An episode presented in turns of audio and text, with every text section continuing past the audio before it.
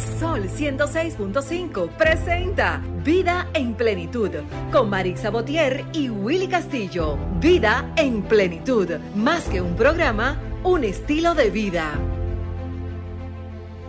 Hey, ¿qué tal amigos? Muy buenos días, bienvenidos un domingo más a este su espacio radial Vida en Plenitud. Aquí estamos en vivo en la cabina de Sol, la más interactiva 106.5. Yo soy Willy Castillo, amigos, como cada domingo. Mi compañera Marisa Botier hoy no está en cabina, pero me parece que en breves instantes eh, hará una conexión remota con nosotros vía, vía Zoom. Así que muy buenos días para todos, trayéndoles hoy un, un contenido especial como, como cada semana. Hoy tenemos temas eh, de mucho interés, por eso es bueno que anote nuestro número de cabina para que ahorita en el desarrollo del programa pues hagamos interacciones, ¿verdad? Con ustedes hagamos conexiones en el 809-540-165. Pedro Castillo, buenos días. Buenos días, Willy. Buenos días, oh, queridos radios escuchas. Feliz domingo para todos. Eh, bueno, Ale, nuestro máster en los controles, muy buenos días. Eh, bueno, eh, muchos temas para hoy, eh, Pedro, empezando con eh, saludar y felicitar a nuestro amigo Ricardo Rosario, eh, presidente del Grupo de Detallistas Unidos, que eh, ha seguido desarrollando lo que es la actividad a favor de, del, comercio aquí en la República Dominicana. El domingo pasado eh, celebró lo que fue el acto inaugural. En la semana eh, anterior nosotros hablamos de lo que fue el lanzamiento de la primera Convención Nacional de Negocios Detallistas 2022 que se celebró en, hotel, en el Hotel Lina.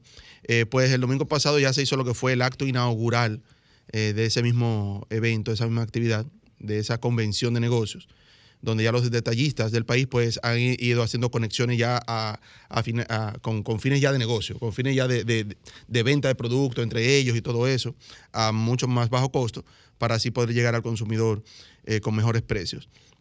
Ya él nos dirá más adelante qué sigue, creo que estarán en, Cotuí, eh, luego ya finalmente el cierre de esa convención de negocio en el Hotel Lina. Así que le auguramos mucho éxito, Ricardo Rosario, para que siga llevando a cabo esta actividad a favor del comercio aquí en la República Dominicana. Eh, ahorita a lo mejor quizás hacemos conexión con él. Queremos también aprovechar y dar nuestras condolencias, ¿verdad? Desde aquí del equipo de Vida en Plenitud al ministro Ito Bisonó, que eh, falleció su madre, eh, la señora eh, Ivonne Asa de, del Castillo. Nuestra condolencia, nuestro más sentido pésame para, para él y su familia. Pero, Sí, en, eh, siguiendo el tema de Ricardo Rosario, sabe que los detallistas de República Dominicana ya no están huérfanos. Qué importante, Ricardo, felicidades de verdad por ese grandísimo trabajo tan importante, por el buen manejo de, y el apoyo de los detallistas en República Dominicana. De verdad que mucho éxito. Diloné, buenos días. Sí, Bienvenido. Buenos días, buenos días. Saludos. Dicen que el que madruga Dios lo ayuda. Así es. Aquí estamos al frente del cañón en, un, en una jornada más de vida en plenitud radio y agradeciendo siempre la sintonía de todos aquellos que nos dan el placer de escucharnos, tanto en vivo como también en las retransmisiones a través de acá de RCC Media. Y bueno, muchas noticias y muchas informaciones que hay, no solo en el ámbito local, sino también a nivel internacional. Así es. Recordarle a nuestros amigos que estamos en la 106.5 FM para Higüey, todo Santo Domingo. Estamos en la 92.1 para el Cibao. Estamos en la 106.7 para Barahona y todo sur, la 94.7 para la zona este y 88.5 para nuestra gente que nos escucha desde Samaná. Estamos en el 809-540-165, nuestro número local, pero en el 809-200-165 también eh, puede hacer, hacer conexiones con nosotros desde el interior sin cargos. Y 1833-610-165, nuestra línea internacional. Y estamos para el mundo a través de www.solfm.com. Vámonos a lo que es nuestro minuto de plenitud para entrar ya con el contenido que tenemos para todos ustedes. Nuestro minuto de plenitud es gracias a Ranton Fiesta. Si tienes una boda, un cumpleaños o cualquier actividad social, llama a Ranton Fiesta. Estamos ubicados en la calle Rómulo Betancourt, número 517, Mirador Norte, 809-537-2707. Ranton Fiesta. Nuestro minuto de plenitud de hoy dice que la vida es un resumen de cinco palabras. Dios, salud, amor, alegría y esperanza. Que el primero siempre te cuide y el resto nunca te falte. Nos vamos a una pausa y regresamos. Disfrutas Vida en Plenitud con Marix Sabotier y Willy Castillo. Retornamos, amigos, ya aquí entrando en materia ya con lo que es el contenido que tenemos para todos ustedes aquí en su espacio radial Vida en Plenitud. Gracias, gracias por, la, por mantener ahí la sintonía. Bueno, estamos con nuestro invitado, él es Milton Olivo. Milton, eh, eh, hay que ver por dónde uno, por dónde uno empieza. ¿verdad? Con su biografía, porque una persona con, con vasta experiencia en, en, muchas áreas. Él es escritor, político, presidente de la Fundación para el Desarrollo Oceánico y Pesca y Acuicultura. Pesca y Acuicultura director ejecutivo de la Federación Nacional de Trabajadores de la Pesca. Buenos días, bienvenido una vez más al programa, Milton. Para mí es un honor tener la oportunidad de compartir con tu audiencia de todo el territorio nacional. Qué bueno tenerlo por aquí, eh, eh, Milton. Milton, ¿qué, ¿qué, nos trae? O sea, eh, siempre con tantas ideas buenas a aportar a, a, lo que es el desarrollo de, de, de, nuestra nación, sobre todo, ¿verdad? Escritor también de, de varios libros, eh, y un defensor también de lo que es la pesca aquí en República Dominicana, que, que como incluso hablábamos en un programa anterior eh, con usted mismo aquí, que aquí no se le ha dado quizás como el, como el apoyo, como el valor que, que, se le, que se requiere, siendo nosotros un país costero, que deberíamos ese debería ser uno de, nuestro, de nuestras fuentes principales aquí en la República Dominicana, Milton. Y sobre todo cuando sabemos que el negocio, el sector pesquero a nivel global es un negocio que supera los 400 mil millones de dólares. Y República Dominicana da pena y es triste que importe más del 90% del pescado que se consume, cuando somos una isla en medio del Océano Atlántico y el Mar Caribe, que podríamos estar produciendo peces en jaula en el mar, que somos un país con 34 presas hidroeléctricas, cada presa con un embalse, que también lo deberíamos estar dedicando a producir peces en jaulas, cuando somos un país con más de más de tres, alrededor de 300 mil kilómetros de zona económica exclusiva en el Océano Atlántico, en el Mar Caribe, que tampoco estamos pescando para aprovecharlo. Y es gracioso, Willy, porque eh, la ignorancia es una cosa extraordinaria. Los peces comerciales en su mayoría son oceanódromos. ¿Qué significa esto? Que la gente cree que los peces que están en nuestro mar viven ahí. Y si los pescamos, se acaban. En realidad, los peces viven viajando de forma permanente. Cruzan por nuestros mares. Y el pez que nosotros no pescamos hoy aquí, lo pescan mañana en Jamaica y traspasado en Centroamérica, para ponerte un ejemplo, porque no se detienen en un sitio. Andan buscando comida, andan buscando temperatura, andan buscando, o sea, es, un viaje constante. Y la gente ignora pero, eh, por ejemplo, a cada país de sus costas le tocan los primeros 12 kilómetros, se llama el mar territorial. Ese, esa área ahí nadie puede ingresar sin permiso. Luego le tocan 12 kilómetros más, que es el mar adyacente. Ahí los barcos internacionales pueden pasar, cruzar. Y después de, de esos 12 kilómetros nos tocan 200 millas náuticas, que son alrededor de 300 kilómetros, que se llama la zona económica exclusiva. Y aquí ni siquiera la Marina de Guerra sale más de 5 kilómetros. Da pena y es triste un país con tanto desempleado y con tanta miseria y con tanta riqueza subutilizada. Para que tú tengas una idea, los Estados Unidos nada más en, el año pasado importó 10.426 millones de dólares nada más de tilapia. Y en la guerra comercial del presidente Trump con, con China, con el presidente Xi Jinping de China, el presidente Trump le puso un arancel del 25% a las importaciones de tilapia de China, lo que sacó a China al mercado, lo que nos deja abierto un mercado alrededor de 8 mil millones de dólares para la República Dominicana, porque nadie puede competir con nosotros, ni por clima. La temperatura óptima para el cultivo de la tilapia son 28 grados, que es nuestra temperatura promedio en el año ni por cercanía a Estados Unidos, ni por costo de mano de obra. ¿A qué se debe eso, Milton? Eh, que, no sea, que no se ha desarrollado falta de conocimiento o algunos intereses quizás que, que favorecen más de la manera que, que se hace, eh, importando eh, productos que nosotros podemos elaborarlo aquí o, o tenerlos aquí. Mira, eh, es una buena pregunta. Lo primero es la ignorancia de la clase política. Y segundo, la influencia de los intereses creados.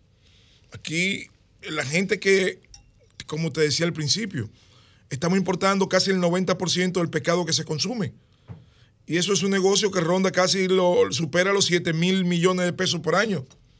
Entonces, si aquí se desarrolla el sector pesquero, esos intereses van a perder ese mercado. Que yo le exhorto que se conviertan en, los productores nacionales para convertir a la República Dominicana en una potencia global suplidora de pescado. Y sobre todo, que con la, con la, la famosa economía azul de que se habla ahora, de que por la sobreexplotación del mar, la salida es la acuicultura y la maricultura, que la maricultura es la cría de peces en el mar. Imagínate con un moquitero al revés, pone los pescados adentro y nada más llevarle comida. Y se hace una estructura de metal o de plástico con flotadores.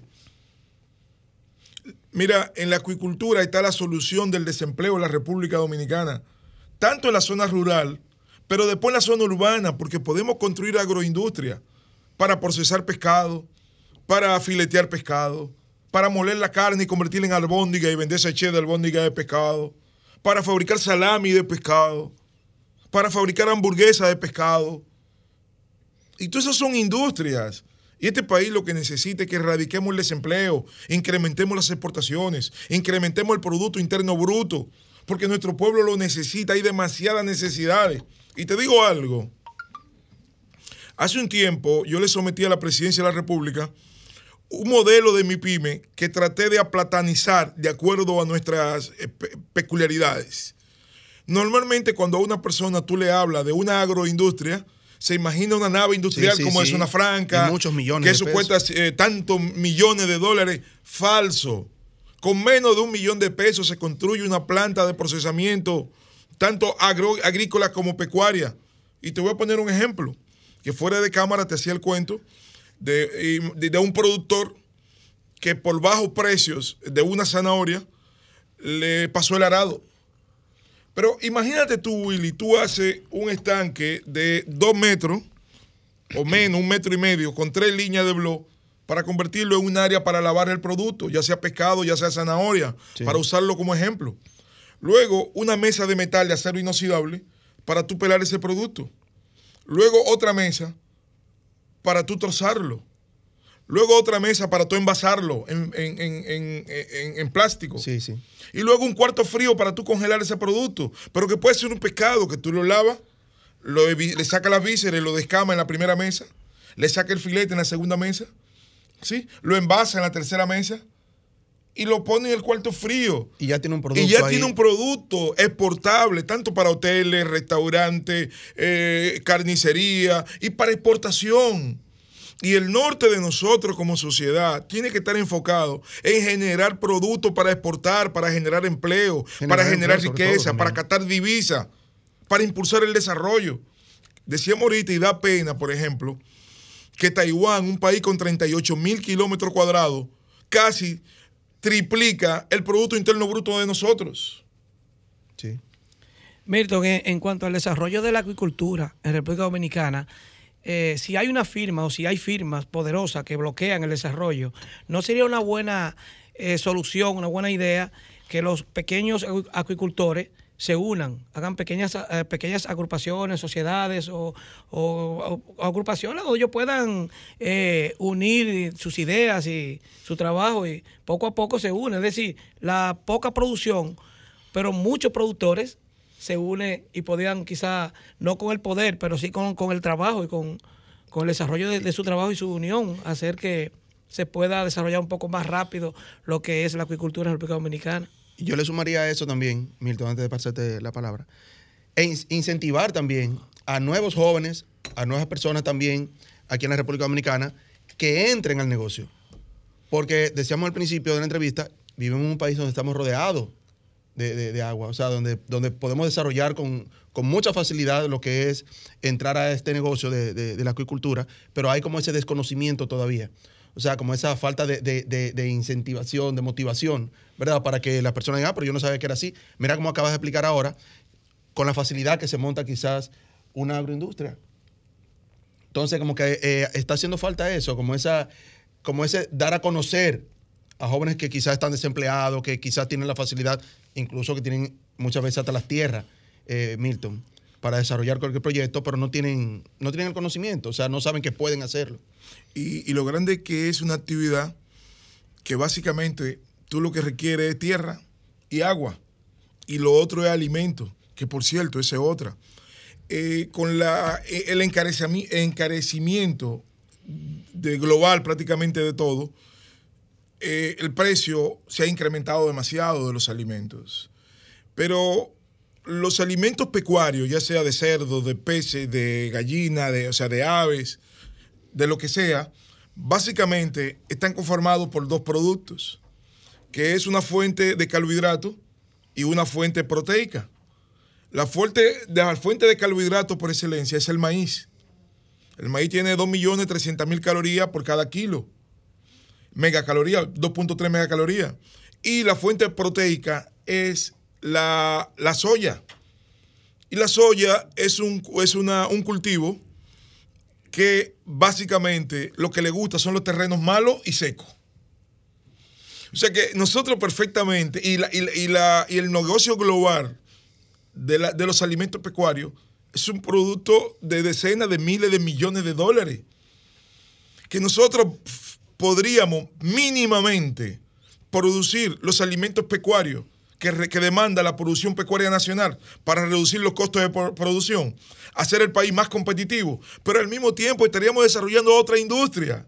Y sencillamente de lo que se trata es estos productos sembrarlos, luego molerlos, mezclarlos, según lo del cuadrado de Pearson que te dice, según la cantidad de proteína que tú quieres, hay una ecuación, y según su conformación en proteína y carbohidratos, te dice qué proporción tú debes mezclarlo. Y tenemos una industria. Es una mezcladora que necesitamos, una máquina que triture, muela y otra que mezcle. Y ya, es otra, otra industria. y da pena y vergüenza, perdón, que estemos importando decenas de millones de dólares en alimentos pecuarios cuando tenemos decenas de miles de tareas de tierra abandonadas. Porque en el país se ha, se ha impuesto la lógica de los importadores. Y hemos pasado a, a no han convertido un país netamente importador cuando somos un país con niveles de desempleo alarmantes.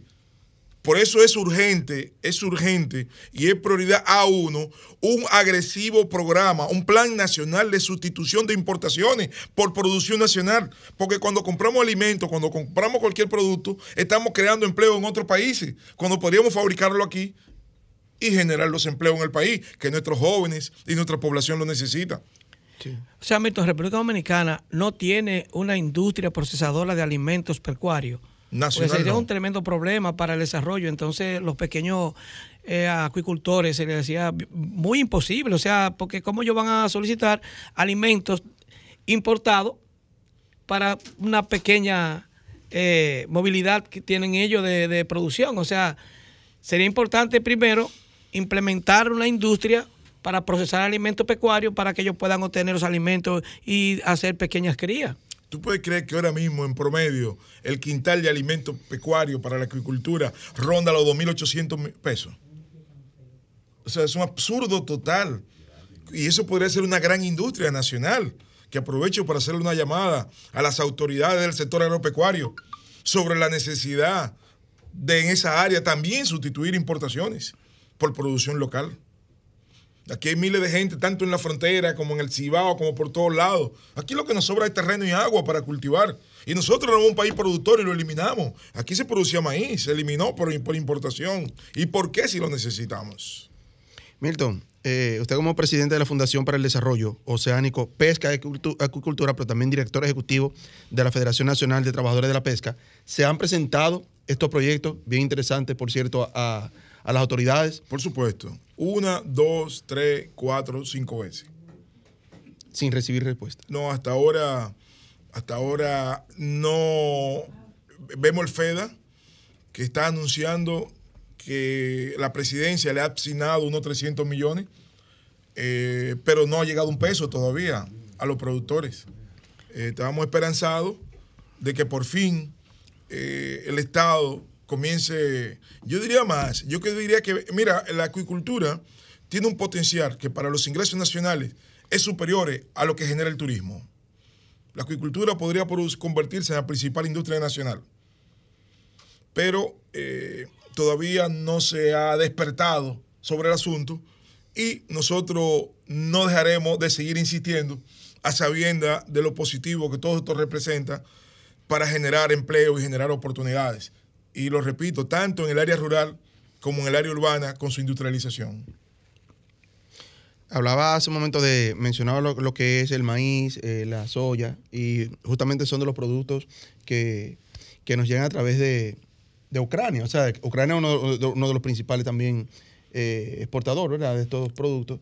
¿Cómo ha afectado esto, esta eh, guerra Ucrania, Rusia, a, a, a, los agricultores aquí en la República Dominicana? Y digamos que no producen por su temperatura, ya el maíz es un producto más tropical. Eh, pero sí, eh, ya entonces deberíamos entrar un poco en geopolítica. Y la verdad es que eh, tanto el, problema generado por la pandemia en lo que es el transporte global, más los problemas generados por la guerra ahora en Ucrania, que ha encarecido muchísimos productos, sobre todo el combustible y productos alimenticios, como el trigo, de lo que Ucrania sí es uno de los supridores, aporta casi el 20% de la producción global eh, digamos, no directamente a, los acuicultores, pero sí genera un efecto en cadena que termina encareciendo precios, sobre todo por la, problemática del combustible, dígase petróleo, dígase gas, el encarecimiento de los fertilizantes, que es un buen tema, es un buen tema. Mira, mm, la acuicultura, eh, tú puedes, por ejemplo, colocar 40, 100, 150 pesos por metro cúbico. Ellos excretan pero tú tienes que, para mantenerle un ecosistema dentro de los estanques, tú tienes que sacarle un por ciento de agua diario. Puede ser un 5, puede ser un 10, dependiendo. Porque el agua en la agricultura tiene dos tiene dos trabajos. Uno, eh, sacar los excrementos del estanque para mantener los parámetros, que son el pH, el nivel de amonio, ¿sí? Adecuado. Pero también, también el agua aporta oxígeno entonces tú, por eso lo, que se van a dedicar a la acuicultura, necesitan lo que yo le llamo arma de reglamento. ¿Cuáles son las armas de reglamento? Un pHímetro, un medidor de pH, un medidor de amonio, un medidor de oxígeno, de oxígeno o oxímetro, porque eso es lo que te permite, si tú no tienes su equipo, tú estás criando con los ojos vendados, porque tú no sabes la situación de tu estanque. Lo que te quiero transmitir es que la carestía, el incremento del precio de los combustibles por la guerra, lo podemos subsanar con acuicultura. Si una persona tiene eh, agricultura y pone estanque de, eh, tiene agricultura y pone estanque acuícola, con el recambio de agua, esa agua que se le saca a los estanques es rica en nitrógeno y es rica en fósforo. O sea que es un perfecto fertilizante que podría sustituir los fertilizantes químicos para la mejora del cultivo. Y con la ventaja de que un fertilizante orgánico. Sí de manera tal que eso podría revolucionar la parte agrícola, además, además de que te incrementa los niveles de beneficio, porque la acuicultura tiene un nivel de rentabilidad mínimo promedio que supera el 30% por cosecha. Y como se hacen dos cosechas al año, ronda alrededor de un 60% anual. ¿Qué actividad económica te genera esos niveles de beneficio? Ninguna. Hacías una comparación ahorita eh, con, con Taiwán, que triplica lo que es el Producto Interno Bruto nuestro eh, y para, para, una nación lograr quizás eh, convertirse en una, nación emergente, necesita, independientemente no solo de la, de la acuicultura, sino de, otras cosas más. Vamos a hacer una breve pausa y cuando regresemos, vamos, me gustaría que me hable un poquito sobre eso. ¿Cómo República Dominicana puede convertirse en un estado emergente? Excelente. Hacemos una pausa y regresamos. Disfrutas Vida en Plenitud con Marix Sabotier y Willy Castillo. Sol, 106.5. La, más interactiva. Amigos, eh, retornamos. Estamos conversando con Milton Olivo. Eh, le dejé una, no una pregunta, digamos como una introducción a, una, a otra parte de este mismo tema, de un país para convertirse en emergente, ¿verdad? Requiere... En potencia emergente. En potencia emergente, exactamente.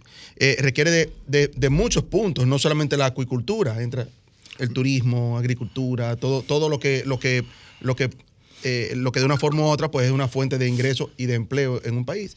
¿Qué necesita República Dominicana? ¿Cómo puede República Dominicana convertirse en una potencia emergente? Mira, lo primero que hay que entender es lo que es la macroeconomía y sobre todo lo que ha sido la evolución de las naciones que hoy son potencia. Desde el punto de vista macroeconómico, se ha hablado de paradigmas. Los paradigmas son los modelos económicos.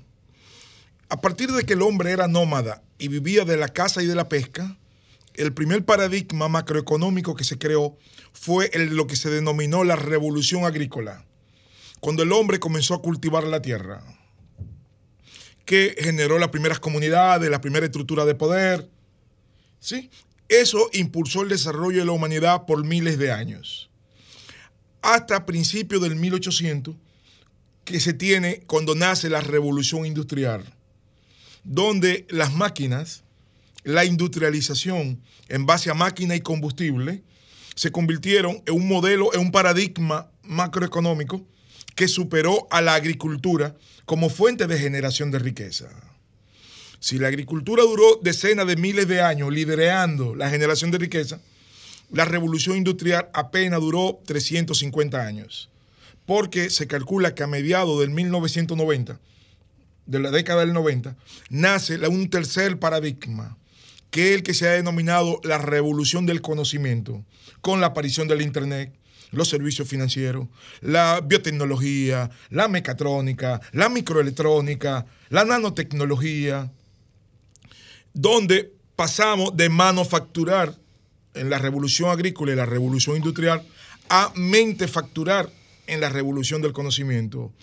Porque ya, ya el, el precio de los productos no está determinado por la materia que se utilizan. Porque un chip puede valer mucho más que un carro y es algo microscópico. Sí. O sea, ya se incluyó un nuevo, una nueva dinámica que es la de la tecnológica. Entonces, para nosotros convertir la República Dominicana en una potencia emergente, debemos irlo haciendo en paralelo. Aunque nosotros simultáneamente somos una economía agrícola y una economía de servicios. Fíjate que uno de nuestros principales sectores es el turismo. Sí. Ahora bien, ¿cuál ha sido el cáncer que ha obstaculizado la evolución macroeconómica de la República Dominicana? Que nuestra clase política nuestra clase dirigente hemos sido incapaces de evolucionar de la revolución agrícola a la revolución industrial.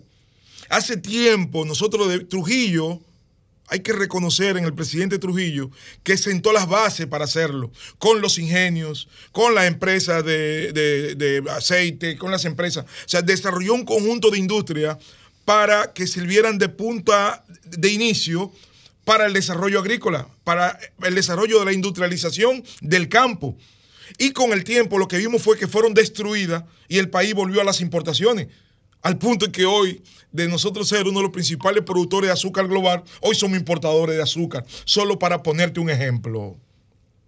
Entonces la República Dominicana necesita crear un tejido de agroindustria que por un lado le permita convertir en, en productos procesados con potencial exportable y convertir en productos no perecederos nuestra agroproducción, como al mismo tiempo desarrollar nuevos sectores agrícolas con potencial industrial para nosotros generar oportunidades.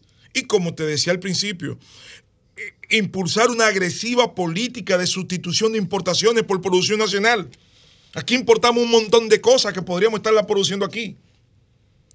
Desde esclavo hasta, hasta... Hace un tiempo queríamos hacer un proyecto para exportar ¿sí?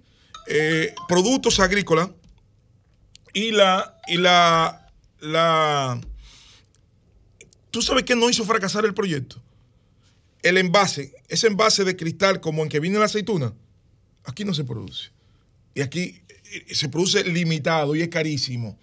Y el costo de eso tumbó el proyecto. Eso hay que importarlo. Y así te digo un montón de cosas sencillas que la única forma sintética que te lo puedo definir es la necesidad de impulsar un agresivo pro- proyecto de sustitución de importaciones por producción nacional para que la República Dominicana pueda multiplicar su Producto Bruto Interno y dar el salto de la revolución agrícola a la revolución industrial para ir agotando los procesos. Para entonces, imagínate si al mismo tiempo aperturamos centros de distribución de productos dominicanos en Canadá, Estados Unidos, la Unión Europea, Rusia, China, para nosotros Medio Oriente, para nosotros inundar al mundo de productos tropicales y que esos centros de distribución luego su valor lo podemos convertir en acciones y vendérselo a las colonias dominicanas que residen en esos países. Lo mismo que el Estado podría acelerar el proceso de industrialización, creando estas. Si, cogemos prestado miles de millones, que después tú no sabes en qué se desaparecen, no digo que se los roben, pero no dejan nada concreto. O, o invirtiéndolo en, en- en cosas que lo que se van a generar es es conver- convertirse en piedras. Yo, en vez de hacer un metro, prefiero llenar ese dinero en industrias.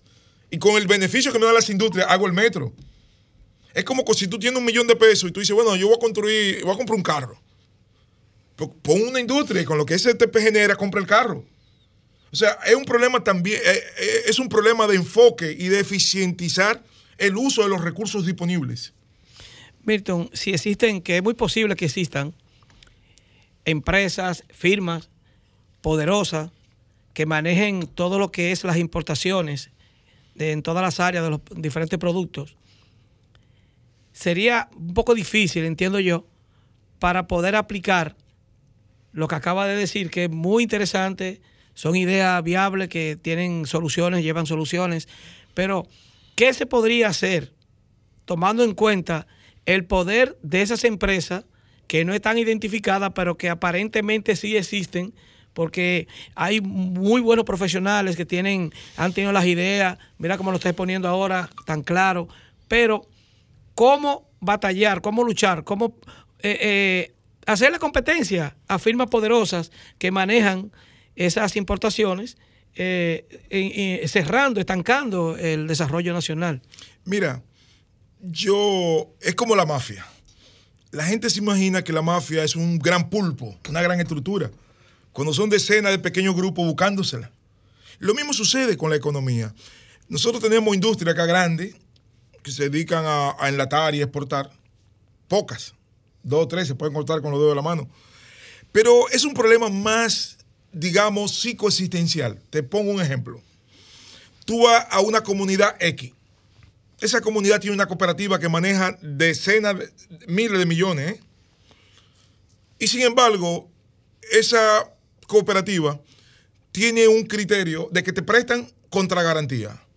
Pero a ninguna cooperativa se le ha ocurrido prestar al talento y convertirse en, canalizar esos recursos, esos recursos con un criterio desarrollista. Por ejemplo, Willy tiene una idea X que quiere fabricar juguetes, para poner un ejemplo.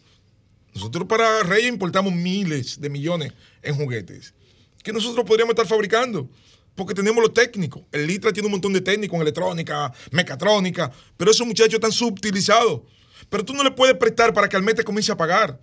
Tú tienes que calcular cuánto tiempo él va a durar para instalarse, cuándo va a comenzar a vender. Entonces, hacerle un plan de pago en base a la, a la- a la naturaleza intrínseca del proyecto que él va a desarrollar. Pero ese muchacho no tiene para ponerte en garantía, nada más tiene su talento. Entonces, el país hay un cuello de botella. Entonces, le echamos la, culpa a los grandes industriales cuando es un problema de base. Es un problema mental que se inicia con los políticos. Que la mayoría. Yo te hago una pregunta. ¿Qué propuesta de gobierno, de nación tú conoces en los, protagonistas, los candidatos presidenciales? Ninguna, nunca han planteado nada. Lo que se mantienen dando declaraciones de cosas coyunturales. Pero sentarse a explicarle al país un plan nacional de desarrollo con un criterio concatenado que la gente lo pueda entender, no lo hacen porque no lo tienen. Y por eso cuando llegan no dan respuestas. Entonces, el, el principal problema del país no son los ricos, ni son los sectores poderosos. Es un problema que tiene que ver con la ausencia de criterio en la clase política y en la clase dirigencial. Tanto los que manejan bancos, como los que manejan cooperativas, como los que manejan el Estado. Por eso somos subdesarrollados. Por ese subdesarrollo nace en la mente. Y, vuelvo y, te caigo en el asunto ahorita, por ejemplo, hablábamos de la acuicultura. ¿Tú crees que es justo que este país, en medio del Océano Atlántico y del Mar Caribe, importe casi 7 mil millones de pescado y que, y que importe más del 90% del que se consume? Y eso, que según la FAO, República Dominicana es el país con el más bajo nivel de consumo de pescado en América. Anda por 1.64 kilos por año. Porque aquí te puedo asegurar que casi el 80% de la población no consume pescado. O sea, imagínate el tremendo mercado que tenemos ahí. Pero nada más imagínate que el gobierno disponga que el, el almuerzo escolar en las escuelas se va a hacer con pescado. Serían miles de millones de pesos y sería darle vida a toda una industria que generara miles de empleos. O sea, es un problema de ausencia de idea y ausencia de iniciativa. Eso es así. Milton, eh, bueno, ha presentado unos temas sumamente interesantes. Eh, hay como un rumor por ahí, no sé si, si quieres que hablemos un poquito sobre eso, de unas aspiraciones también, ya entrando a esta parte final antes de pasar los deportes, ya aspiraciones políticas. Eh, ¿Dónde tendremos a, a Milton? Escuché por ahí unos rumores, ¿verdad? de, de una aspiración a la alcaldía, alcaldía de Santo Domingo. Hablan un poquito de eso brevemente. Yo quiero convertir- ¿Y, y- y qué propuesta llevarías también? Quiero convertir a Santo Domingo Este en un modelo de desarrollo. Yo te voy a poner un ejemplo simple.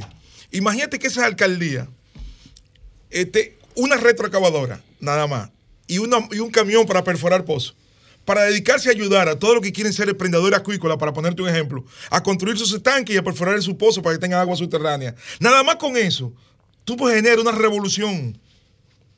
Y luego, por supuesto, luego la construcción de agroindustria para procesar toda esta producción que vamos a tener.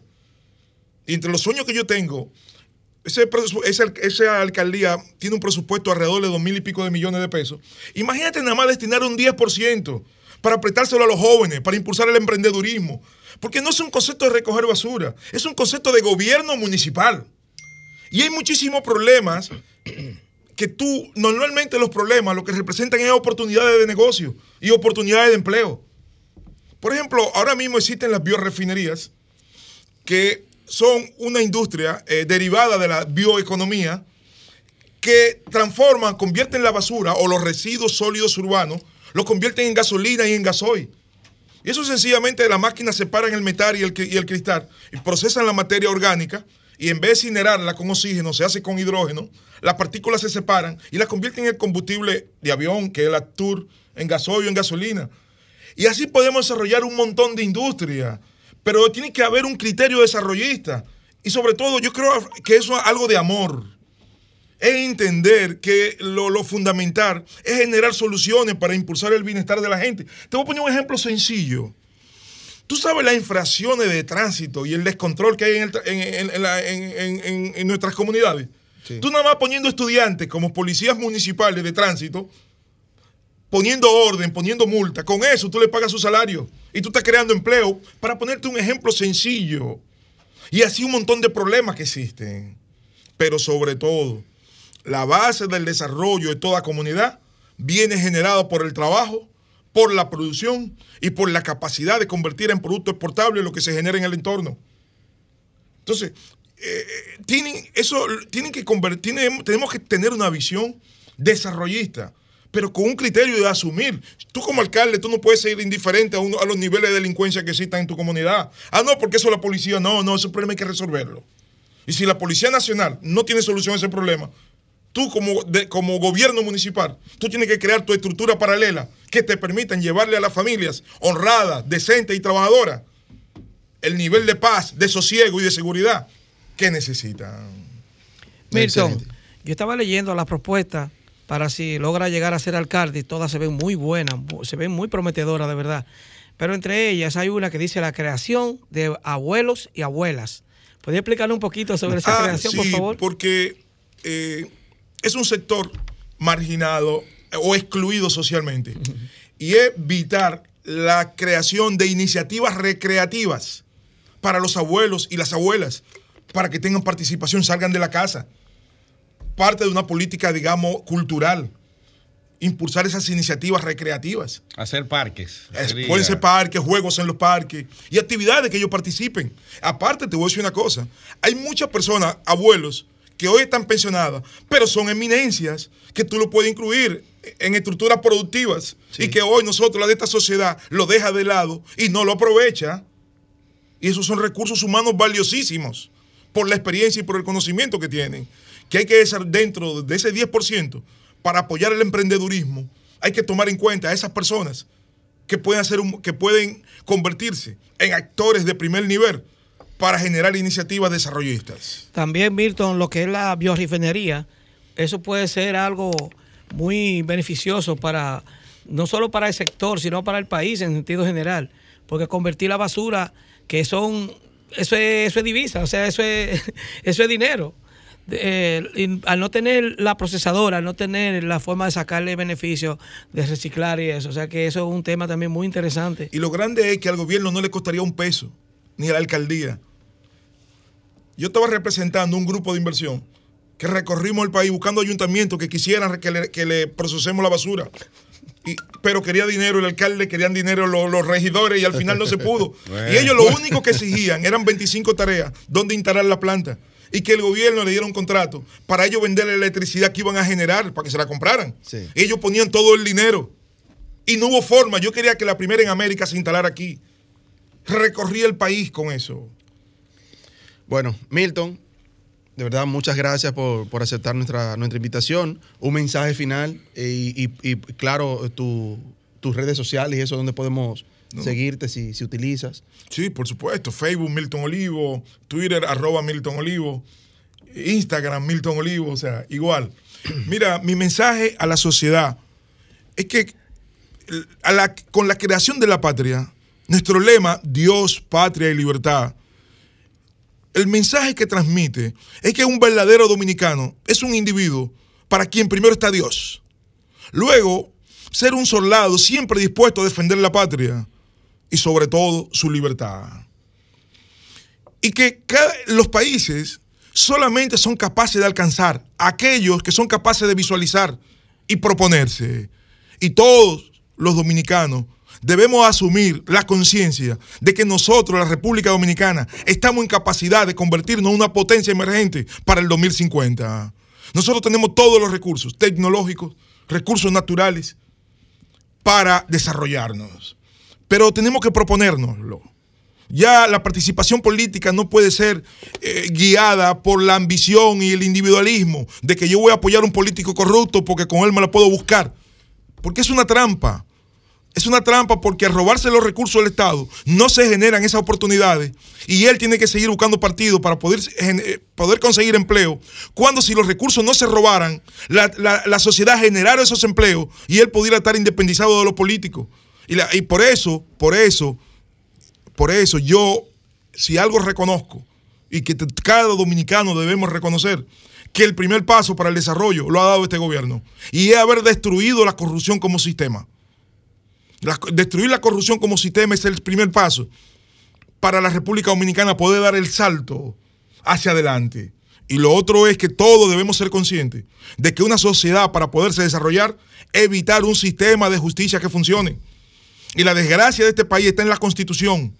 Mientras un presidente de la República sea ley, batuta y constitución, sea inf- influya de una manera determinante para designar jueces, designe procurador, maneje los recursos, designe jefe de la policía, designe Fuerzas Armadas. Si es serio, pone orden. Pero si es sinvergüenza, corrompe toda la sociedad. Entonces, por ejemplo, una propuesta alternativa que venimos haciendo es que, por ejemplo, el Consejo Nacional de la Magistratura, que designa las altas cortes, no esté formado por políticos, sino por los rectores de todas las universidades. Y que, y el Procurador General de la República tampoco lo designen políticos, sino los decanos de ciencias jurídicas de las 23 universidades que tenemos. Así ese señor va a seguir independiente. Y que los jueces sean vitalicios para que no puedan ser chantajeados por el poder político y económico. Y que los fallos se establezca un sistema de jurados, donde para cada caso se elijan 12 ciudadanos al azar. Que si un salón de justicia va a haber tres casos, ahí van a haber 36 ciudadanos, pero todavía están ahí, no saben en cuál caso van a participar, hasta que lo llamen y lo sienten. Van a escuchar, van a escuchar al fiscal que acusa, al abogado que defiende, se van a un cuarto y mandan un papel, culpable o inocente, para así poner la justicia en manos del pueblo. Solamente si hay un sistema de justicia funcionar, el sistema va a funcionar correctamente. Vendrá inversión extranjera, vendrán los recursos, habrá seguridad, habrá confianza, y eso evitar para hacer realidad una quisqueya potencia. Excelente. Muchísimas gracias una vez más. Milton, gracias por aceptar siempre nuestra invitación. Esta- las puertas quedan abiertas aquí a, desarrollar un próximo programa y que estas propuestas que tienes pues puedan escalar. De verdad que son muy, muy interesantes. Te auguramos mucho éxito también en tus aspiraciones. Vamos a pasar a lo que son las deportivas. Te invitamos a que te quedes con nosotros ya el, el resto del programa. Adelante, Diloné. Sí, bueno, pues interesante la disertación con Milton Olivo. Y vamos entonces a invitarlo para tenerlo en un programa mucho más amplio. Vamos entonces a la parte de los deportes, agradeciendo a nuestra gente querida de Ducto Limpio y Ducto Grasa, quienes siempre están apoyándonos y ellos están en el 809-930-1111. Fueron los pioneros en traer a la República Dominicana el sistema de higienización para eliminar la bacteria que produce el COVID-19. Eh, higienización, ¿qué es? Bueno, es tú proteger tu habitación, tu oficina, tu hogar, cualquier entorno, si tienes una universidad, si tienes una oficina de trabajo, una escuela, lo que sea, llamas a la gente de Ducto Limpio y ellos estarán prestos a darte un servicio 1A para que te protejas. También nuestra gente de FJ Puertas y Ventanas que están ahí en la Charles de Gol en Villamella. Señores, en los deportes vamos a iniciar rápidamente con algo que está en curso en el día de hoy. Rápidamente en Fórmula 1 tenemos el Gran Premio de Canadá, donde se celebra en el circuito Jacques Villeneuve, un antiguo corredor canadiense que, que falleció hace unos años y donde la escudería pues Red Bull sigue dominando con el campeón Verstappen a la cabeza.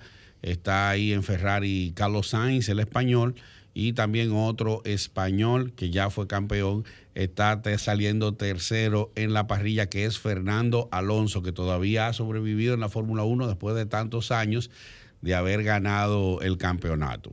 En cuanto al baloncesto de la NBA, todo el mundo sabe que en esta semana los Golden State Warriors terminaron ganándole la serie a Boston Celtics. Terminó 4 a 2, solamente se jugaron seis partidos. Eh, Golden State jugó mucho mejor que Boston, especialmente con esos tiradores de tres letales que tiene Golden State, a la cabeza con Stephen Curry, que fue el MVP no solamente de la final, sino de la final de conferencia y del juego de estrellas también. Y este es el cuarto anillo que logra eh, el, séptimo título para la franquicia de Golden State, pero el cuarto bajo el mando de Steve Kerr, que es el dirigente que debutó en el 2015, 2016, ganó ese año y junto a Draymond Green, Clay Thompson y Stephen Curry ya tienen cuatro anillos ese grupo en ocho años que tienen aglutinados. Yéndonos al béisbol de las grandes ligas, entonces también decir que las grandes ligas sigue viento en popa. Ya vamos, ya se han cumplido dos meses y medio de, de béisbol. Por ahí viene dentro de unas cuantas semanas la fecha límite de cambio, dentro de tres semanas y media. Y entonces se va a hablar mucho de Juan Soto, si al final se va a quedar con los nacionales, si el equipo lo va a cambiar, si hay equipos interesados, si va a aceptar el contrato que le ofreció a los nacionales de 350 millones de dólares o qué va a pasar, pero eso va a sonar dentro de un mes aproximadamente. Mientras tanto, los equipos de Nueva York están navegando muy bien, los Yankees y los Metros están punteros, aunque tienen también eh, los Metros la, la, presión de los Bravos de Atlanta que lograron 14 victorias de manera consecutiva y los Phillies que ganaron 15, 13 de sus últimos 15 partidos. Bueno, ya no hay tiempo para más, señores. Desearles a ustedes un feliz domingo. Continúen con la programación de RCC Media. Y bueno, en el próximo domingo estaremos en otra emisión de Vida en Plenitud Radio. Soy Víctor Nilón el Gurú. Pasen buenas y hasta la próxima. Bye bye. Sol 106.5, la más interactiva una emisora RCC Miria.